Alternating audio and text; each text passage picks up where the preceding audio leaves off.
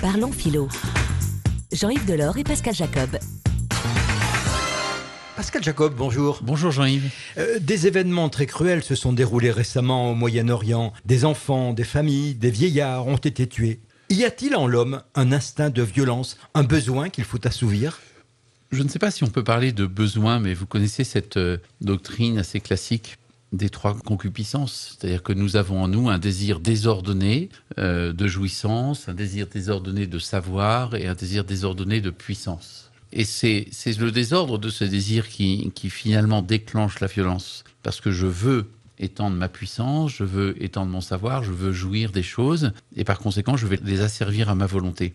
Il me semble que la, foi chrétienne, en parlant de péché originel, décrit assez bien cette espèce de désordre initial en l'homme dont nous sommes tous porteurs, cette violence dont nous sommes tous capables, euh, c'est la, malédiction qui est dans la, Genèse, qui n'est pas une punition divine, mais qui est simplement le constat des conséquences de la faute humaine, des conséquences de la désobéissance de l'homme à Dieu. Dieu dit à la femme, euh, l'homme dominera sur toi et toi, ton désir te portera vers lui. C'est-à-dire que la, force qui est celle, en principe, de l'homme dégénère en violence, a tendance à dégénérer en violence. Et cette beauté qui est celle de la femme a tendance à dégénérer en séduction. Euh, et par conséquent, il y a ce désordre initial qu'on ne peut pas expliquer philosophiquement ou anthropologiquement. On le constate simplement. L'explication religieuse est, intéressante, mais, mais on ne peut pas tellement nous euh, dire euh, pourquoi est-ce que l'homme est comme ça. Mais on voit bien que si euh, le récit biblique nous, livre une telle vérité tellement, tellement profonde, c'est parce que les hommes ont toujours vu qu'il y avait en eux effectivement cette inclination à la violence, cette espèce de plaisir pris à la violence. Dans une très belle lettre de Simone Veil à Georges Bernanos pendant la guerre d'Espagne, Simone Veil dit à Bernanos qu'elle a remarqué que, que dès lors qu'une catégorie d'êtres humains est mise à part et que les autorités permettent de tuer, alors l'homme tue volontiers.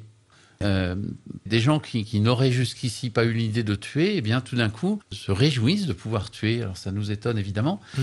mais euh, il y a un, un, père des novices dominicains qui disait à ses, à ses novices si vous pensez que vous-même vous n'êtes pas capable de cette violence, c'est que vous n'êtes pas assez mûr, vous n'êtes pas prêt, parce que euh, nous avons cette violence en nous-mêmes. Il faut la reconnaître, la, la, la, comprendre, la maîtriser. Un homme, ça s'empêche, disait Camus.